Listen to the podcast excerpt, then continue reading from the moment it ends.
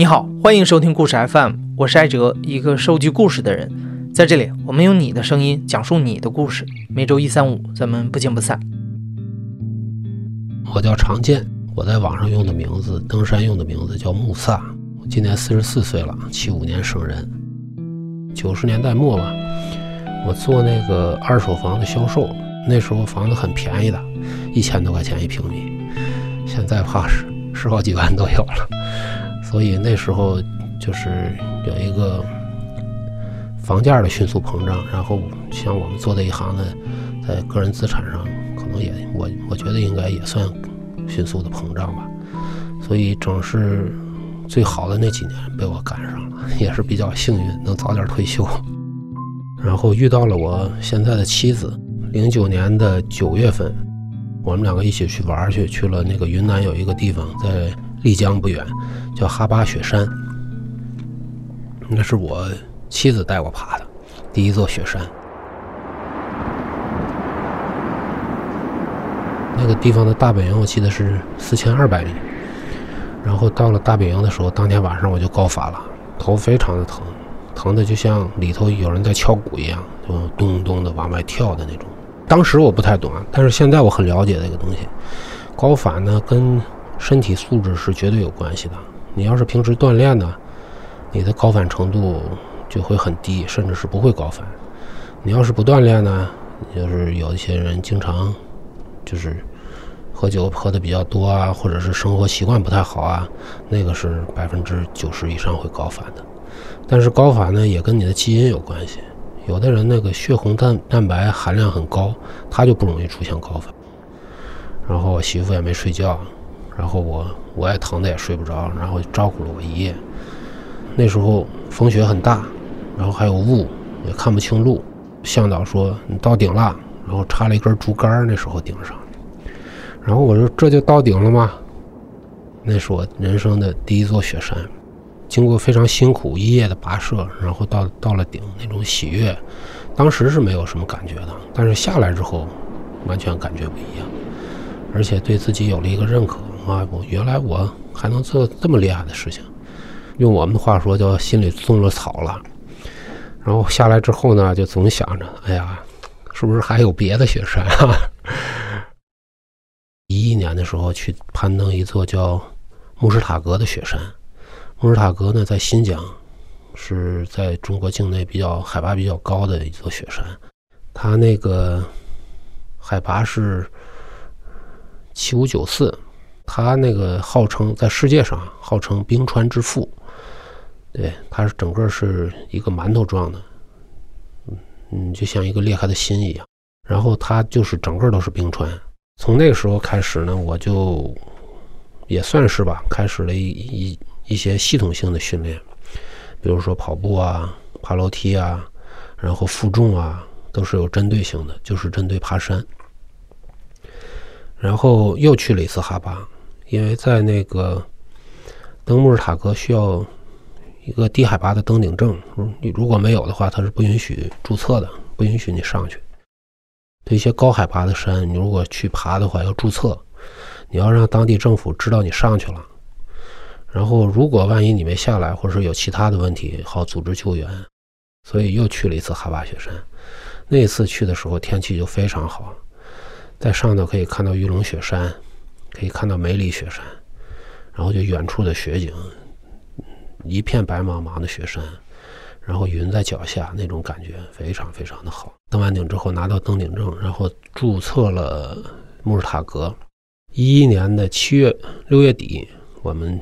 就是出发新疆，然后我们是徒步进去，然后当时记得非常清楚，就是中间过了一条河，那条河的水太冷了，冷的就冷到骨头里头去，但是要脱了鞋过去，要光着脚。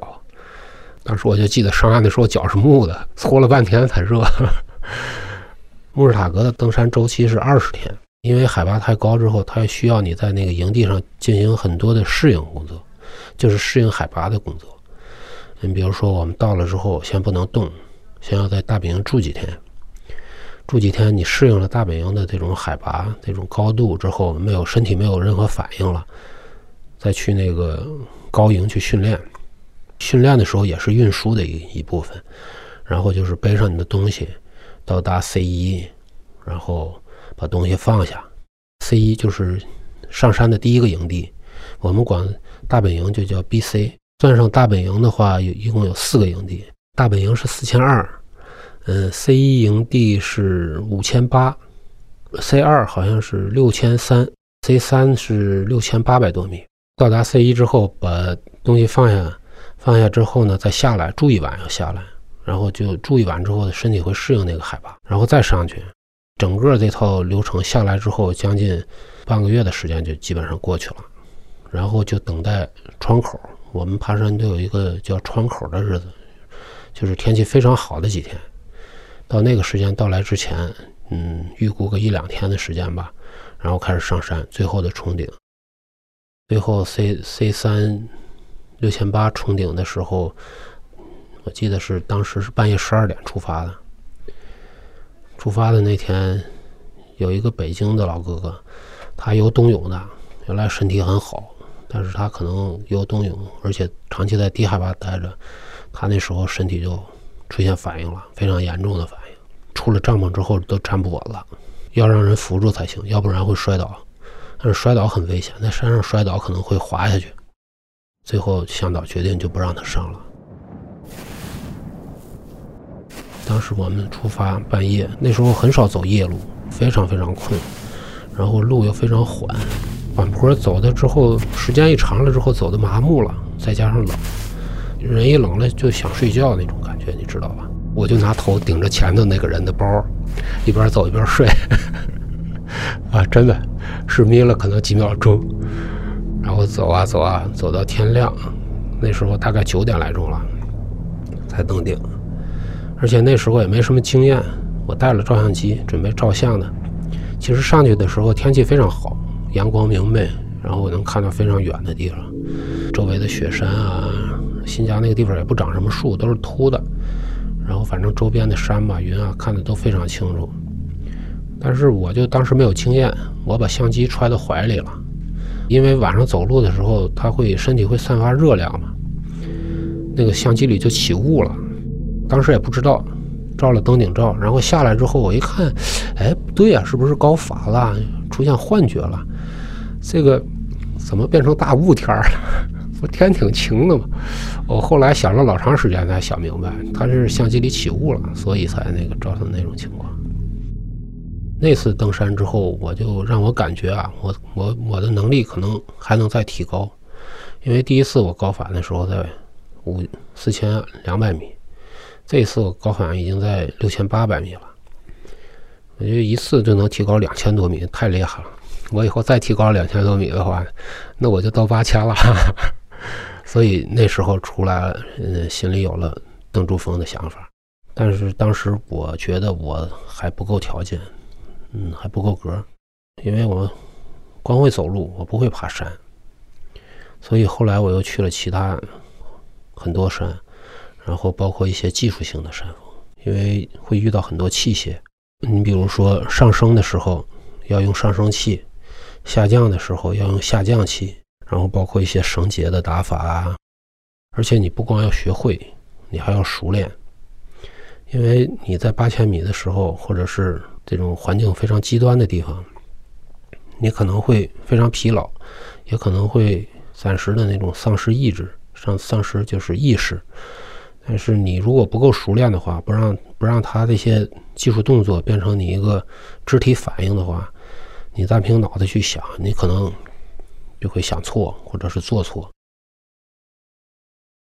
危险遇到过几次，有一次我在有一个叫填海子的地方，因为下山嘛，嗯，登山的人很多，一个队不可能是只只有我一个人，然后还有其他人，但是下山的时候队伍就。大家不是排着队走的，有的走得快，有的走得慢，然后我在前面走。当时后头的队员可能把那个，因为那个山很破碎，很多碎石，碎石它会掉下来。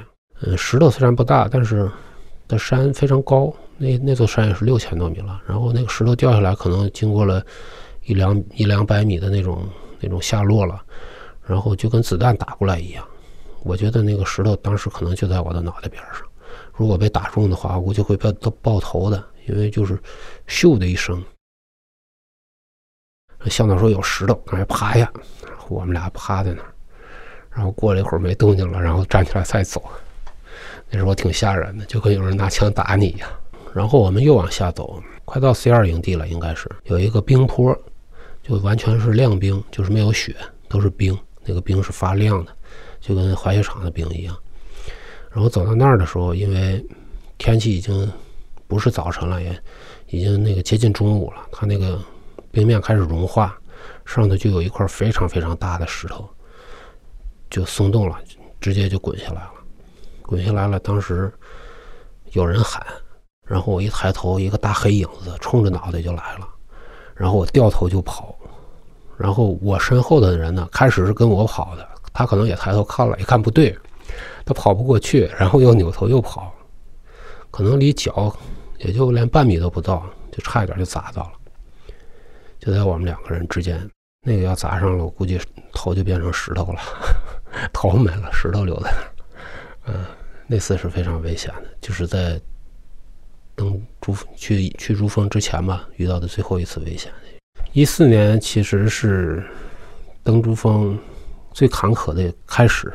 那年准备了很久，信心满满，然后出发去。因为我们到珠峰先到加德满都，然后要徒步，徒步进入珠峰大本营，要徒步七天，可以坐直升飞机，但是一般不会有人选择坐直升飞机。第一个是花费很高。另一个呢，就是，嗯，你没办法沿途适应海拔，你只能一下子飞到五千多米，大本营在五千三百多米，呃，一下子人直接上去的话，肯定会高反。绝大多数人还是都是去选择做那个徒步进入。当时走了第六天，离大本营还差一天的时候，那个地方好像丁伯切是什么？早晨起来就。直升机不断的在头上飞来飞去，飞来飞去。当时我不太懂，因为那是我第一次去珠峰大本营。其实那时候是那个山上出事了，那些直升机都是救援的直升机。嗯，后来到了中午的时候，消息传下来，当时发生了嗯珠峰有史以来最大的山难。嗯，有十六夏尔巴协作。不幸在那个昆布冰川里头遇难了，他是有一块整块的冰壁砸下来，把把那些人都埋在里。当时就是直升机就往下运的，其实不是在救人，是在运尸体。知道这个消息之后呢，其实大家心里都在打鼓，各有各的想法吧。当时我觉得出了这种事儿，可能这今年就悬了。然后，但是还是抱着那种。侥幸的心理，大家一起上呗。最后还是走到大本营。我们在大本营住了五天，然后等消息。因为他是那个运输的队伍嘛，而且一次性遇难的人比较多，所以他们那个夏尔巴夏尔巴这个协作有工会的，他们的工会就跟嗯尼泊尔政府来交涉，因为要需需要一定的赔偿。但是尼泊尔那个国家经济不太好，嗯，很穷，当时给的赔偿非常少，合成人民币可能呃几千块钱，所以夏尔巴人都不愿意嘛，因为毕竟是一条生命没了，人家要养家糊口的，然后就开始罢工，因为你一罢工的话，整个登山季就就不作数了。但是尼泊尔政府是收了登山费的，我们要交注册费的，一每个人一万一千美金。最后，尼泊尔政府宣布登山季结束，就是当年就关掉了，大家都不允许爬了，因为他们不修路了，夏尔巴人也不愿意上了，埋在下头有三个人没找到，三个人的尸体没找到，到今天也没有找到，他们就说我们不能踩着自己亲友的尸体再继续去挣钱，嗯，因为他们大多数人都是。都是亲戚，都是从一个地方或者几个地方来的，然后都是亲属那种关系。最后，尼泊尔政府给的承诺就是把我们的那个登山的注册费啊，就是那一万一千美金，延期，可以延期五年。嗯，这就造成了一个伏笔。然后，这就是一四年，一四年的登山就结束了。然后回来继续锻炼。我那时候我也有时候也发一发朋友圈，然后发一些自己锻炼的照片啊、视频啊什么的。有的朋友就笑话你这是只备战不参战，只备不战。到一五年的时候，一五年已经计划好了，等到临出发的前一周吧，嗯，突然家里有点事儿，那属于私事了，我就在这里我就不说了。就没去成，然后整队一四年整队的人全都去了，就只有我一个人没去，他们就叫我逃兵。其实那年我的感觉也不太好，最后我到机场去送他们，我当时没好说，因为这个好像是给人泄气一样嘛。我回家跟我爱人说，我说感觉非常不好，就是一种非常不祥的感觉嘛。结果他们去了之后，就是一五年的大地震。一五年尼泊尔大地震，幸运的是什么呢？我们的营地啊建的比较高，当时大地震造成的雪崩没有砸到我们的营地，但是横扫了珠峰大本营的中间的营地。珠峰大本营的营地延绵大概有一公里不到两公里的距离，它是一个长条形的，顺着冰川修起来的。各个国家很多登山队都在不同的地方，我们呢属于最高点。就是中间那一块，就就完全被雪崩就给摧毁了。地震造成那种危害，就导致那年的登山又结束了。然后到了一六年，我就害怕了，我心虚了，我就又没敢去。我说这个连着两年的灾啊，第三年要看一看。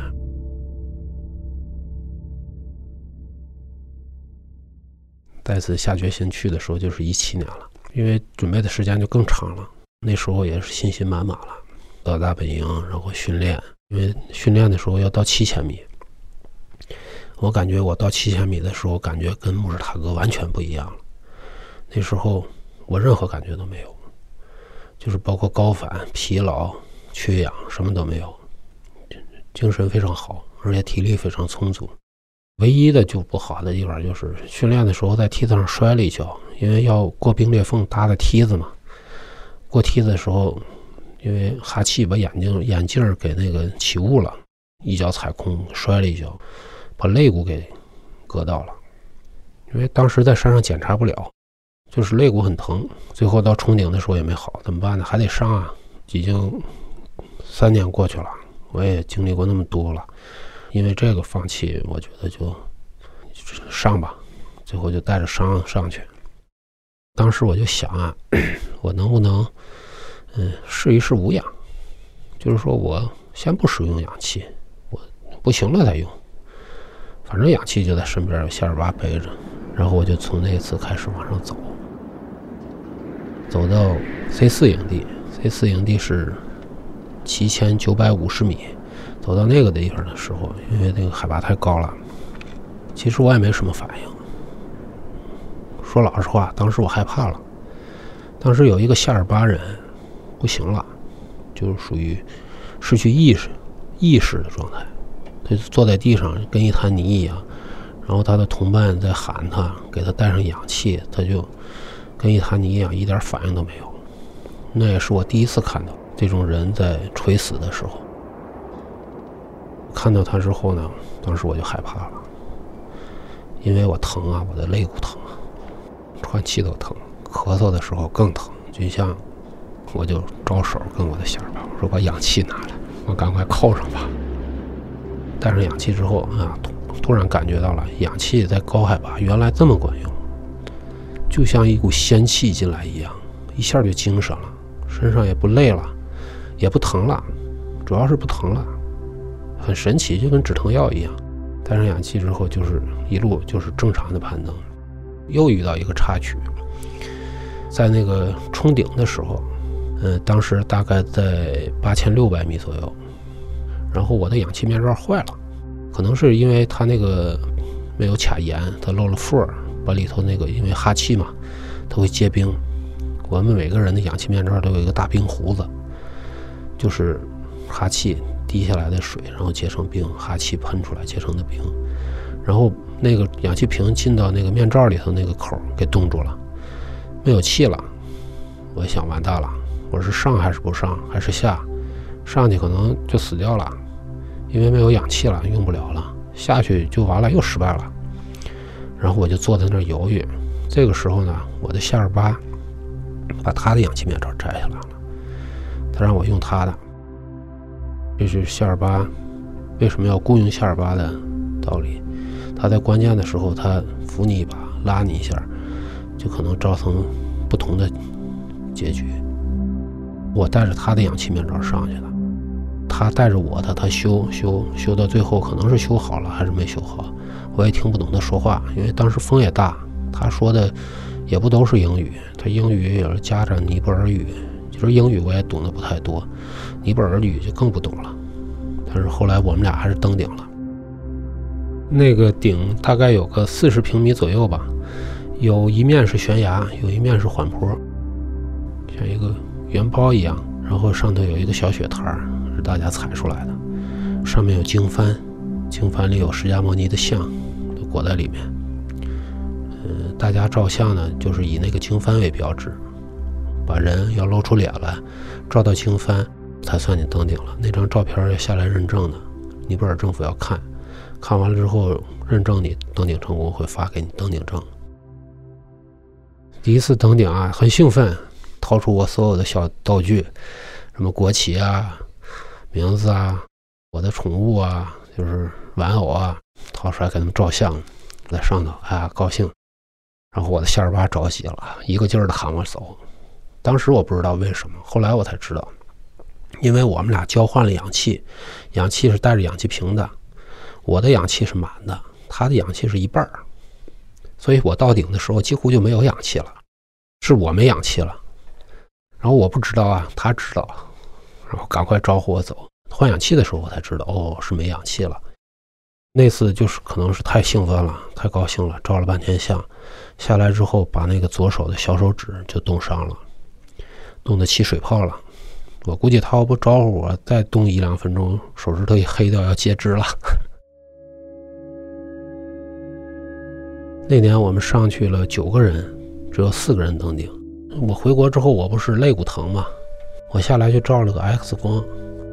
医生说你这个已经钙化了，怀疑应该是骨裂，没有骨折，所以当时还是挺冒险的上去。如果当时壳的把那个壳断开裂开的话，可能会出危险。